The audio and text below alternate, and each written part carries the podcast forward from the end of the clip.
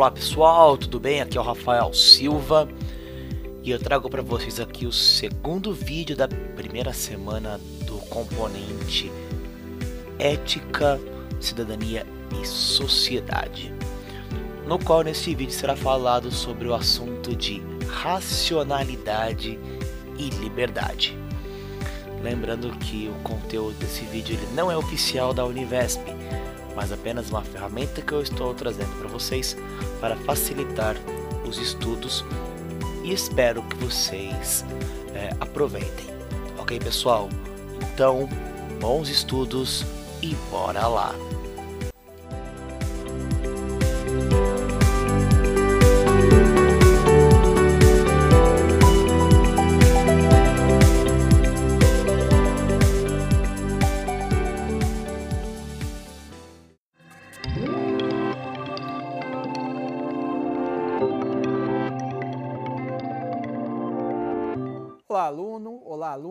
Essa é a nossa aula de Ética, Cidadania e Sociedade.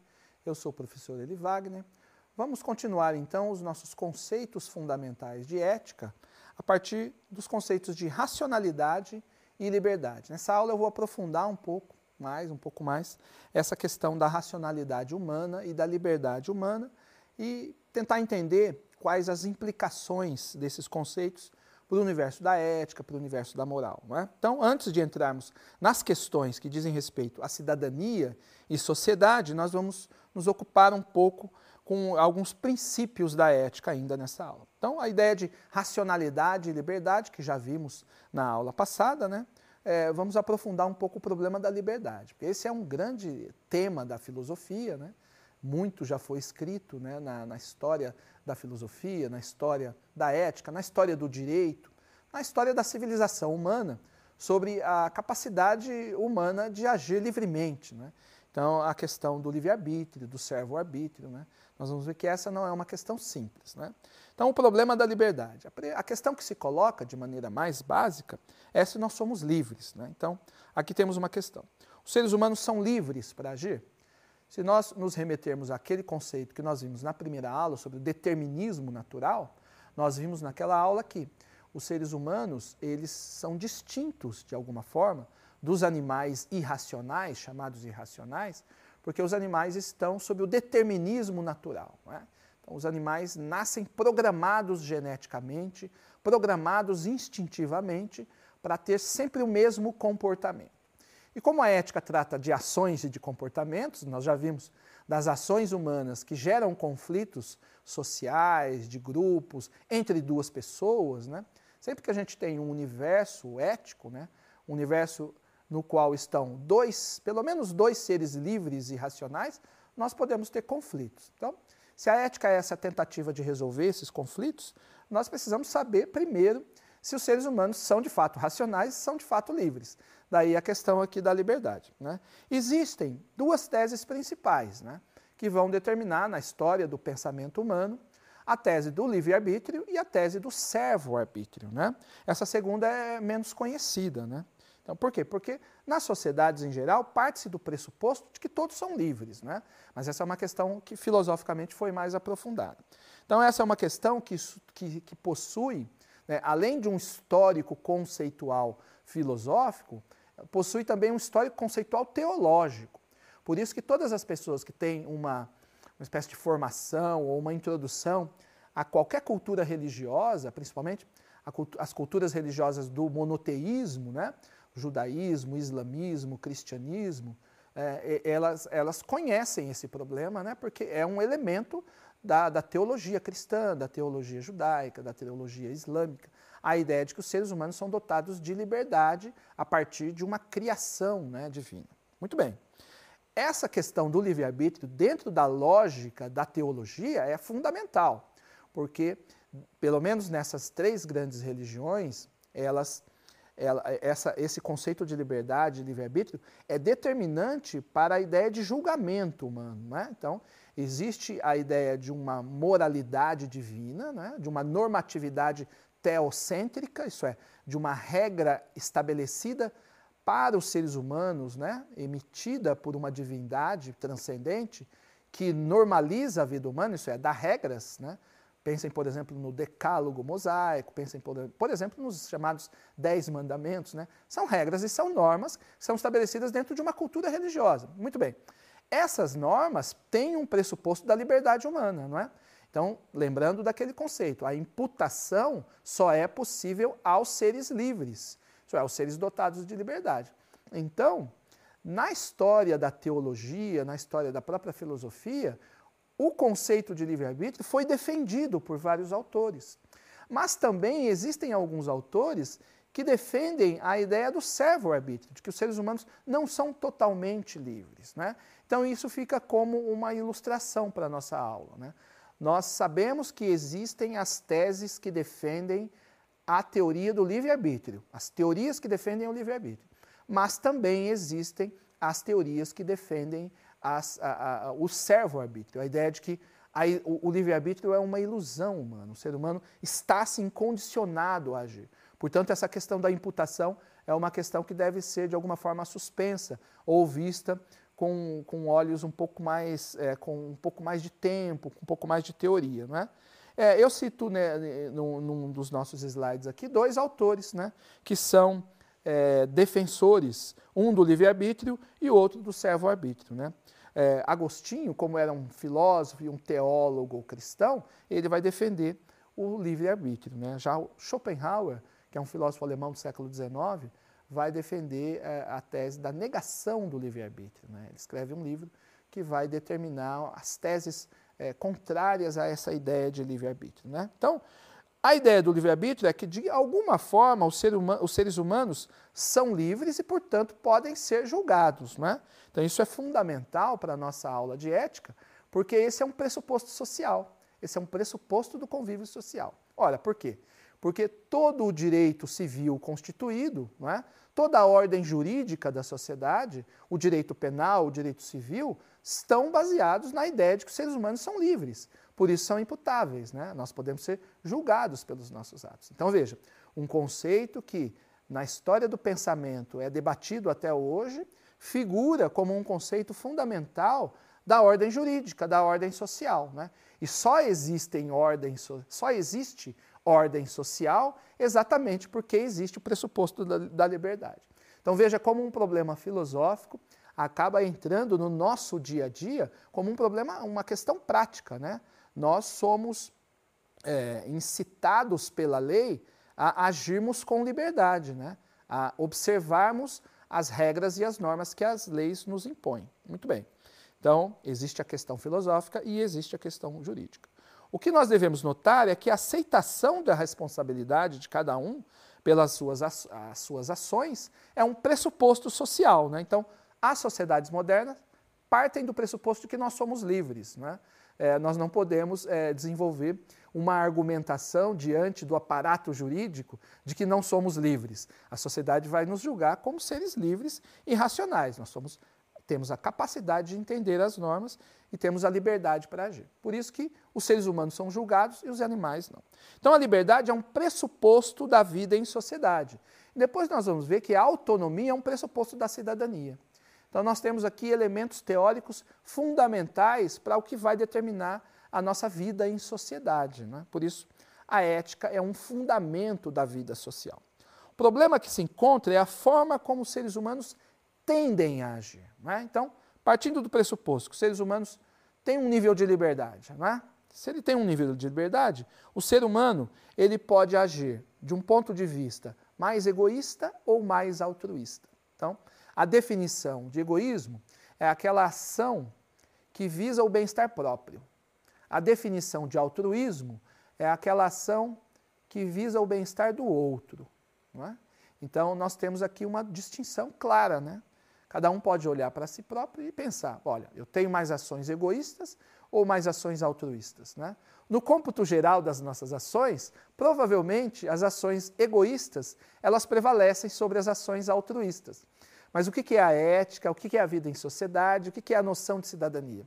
A ideia de nos educarmos para que as ações altruístas passem a ser um componente do nosso universo de ações, né? para que não tenhamos somente ações egoístas. Quando nós temos ações altruístas e, naturalmente, as ações egoístas aquelas que visam o bem-estar próprio vão acontecer, porque é da natureza humana, nós temos ali um ideal de sociedade com um funcionamento razoável. Né?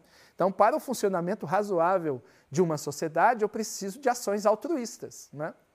E é claro, a partir de agora, que a observação da lei, né, seguir uma regra e seguir uma norma, constitui necessariamente uma ação altruísta, porque necessariamente eu estou visando o meu bem-estar, mas também o bem-estar do todo. Daí a ideia de bem-estar social. Né? A ética está no fundamento da cidadania e da sociedade, no sentido de promover o bem-estar social. Muito bem. Então veja que racionalidade e liberdade são conceitos bastante profundos, complexos, filosóficos, sociológicos até, mas têm é, é, é, reflexos no nosso dia a dia, na nossa, na nossa ação cotidiana. Né? As ações egoístas, elas visam o bem-estar próprio, né? as ações altruístas visam o bem-estar do outro e da sociedade. A maioria das ações humanas, ela é determinada pelo bem-estar próprio, Assim, as ações altruístas ficam em menor, em menor número. A ética tenta incentivar o máximo possível dos seres racionais e livres a agir de um ponto de vista altruísta.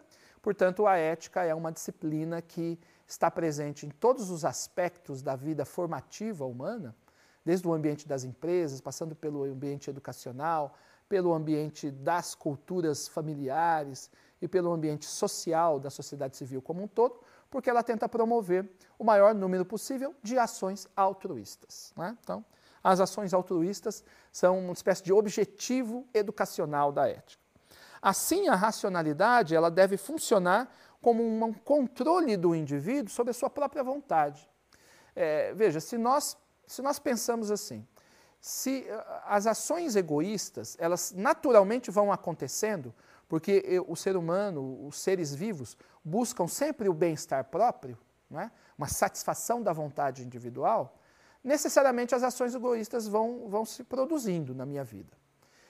A racionalidade, isso é, ela, ela vai usar como uma, ela vai ser usada pelo próprio ser humano como uma instância repressora, de certa forma.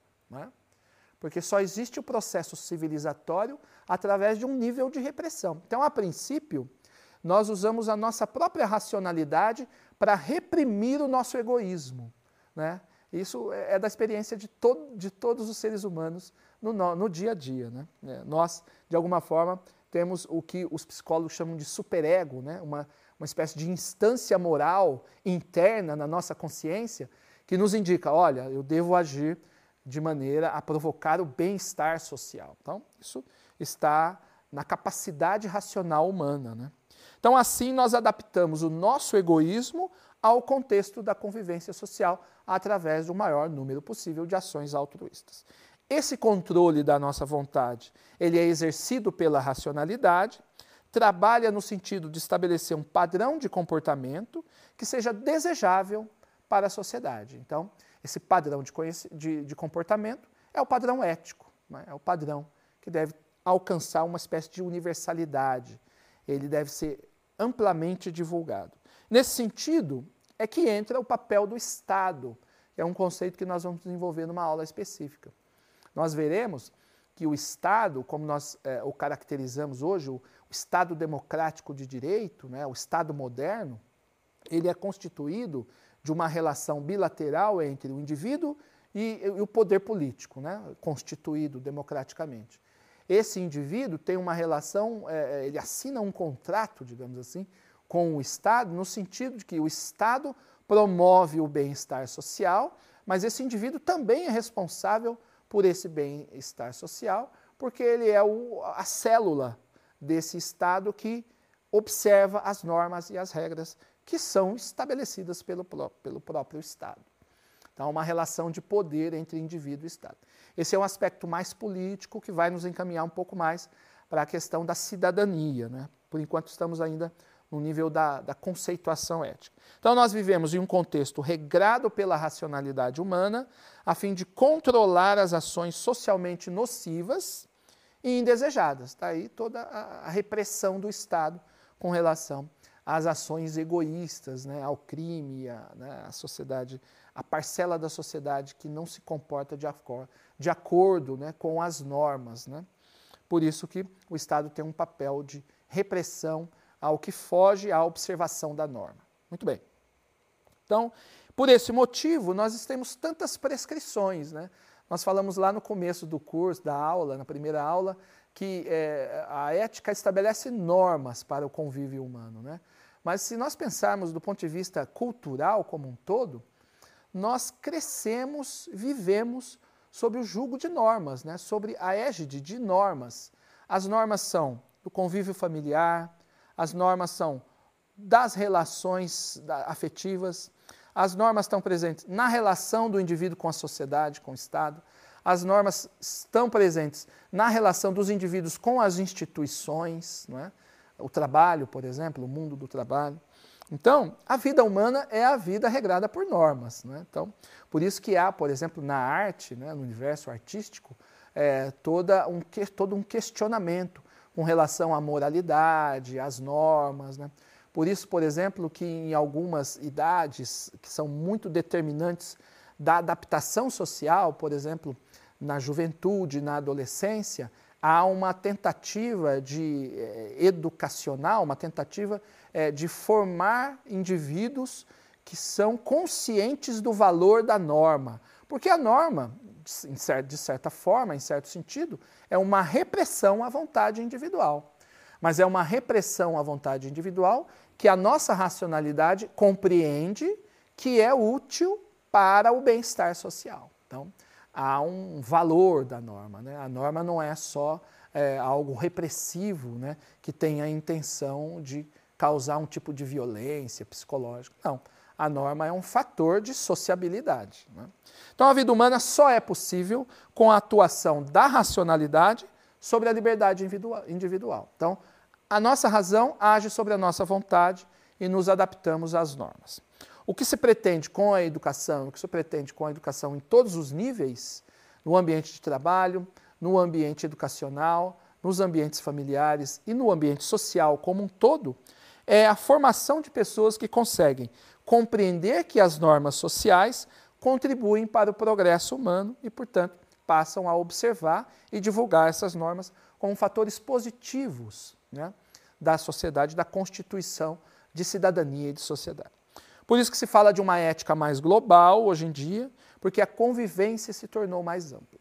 Isso vai nos levar a um outro capítulo específico, a uma aula específica, que diz respeito ao multiculturalismo.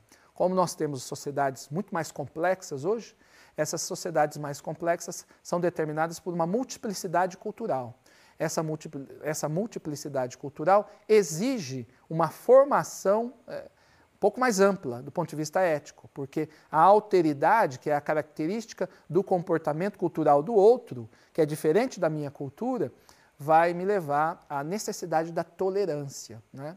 Então, a multiplicidade cultural, a tolerância, a vida em sociedades globalizadas, em sociedades mais amplas, em sociedades mais complexas. Muito bem. Com o surgimento das modernas tecnologias, o mundo passa a ter uma aproximação de culturas distintas muito maior. Eu convivo com a diferença cada vez mais no meu cotidiano e, portanto, a ética na escola, no trabalho, na sociedade civil é algo que faz parte do nosso cotidiano hoje. Além disso, existe o universo virtual. O universo virtual também aproximou as pessoas e as diferentes culturas. Portanto, a ética tem um papel fundamental no mundo da internet, no mundo virtual, né? no esporte, nas redes sociais, na escola. Então, a ética é essa disciplina que permeia, né, como uma necessidade, né, todas, essas, todas essas áreas da vida humana, principalmente da vida contemporânea, da vida moderna.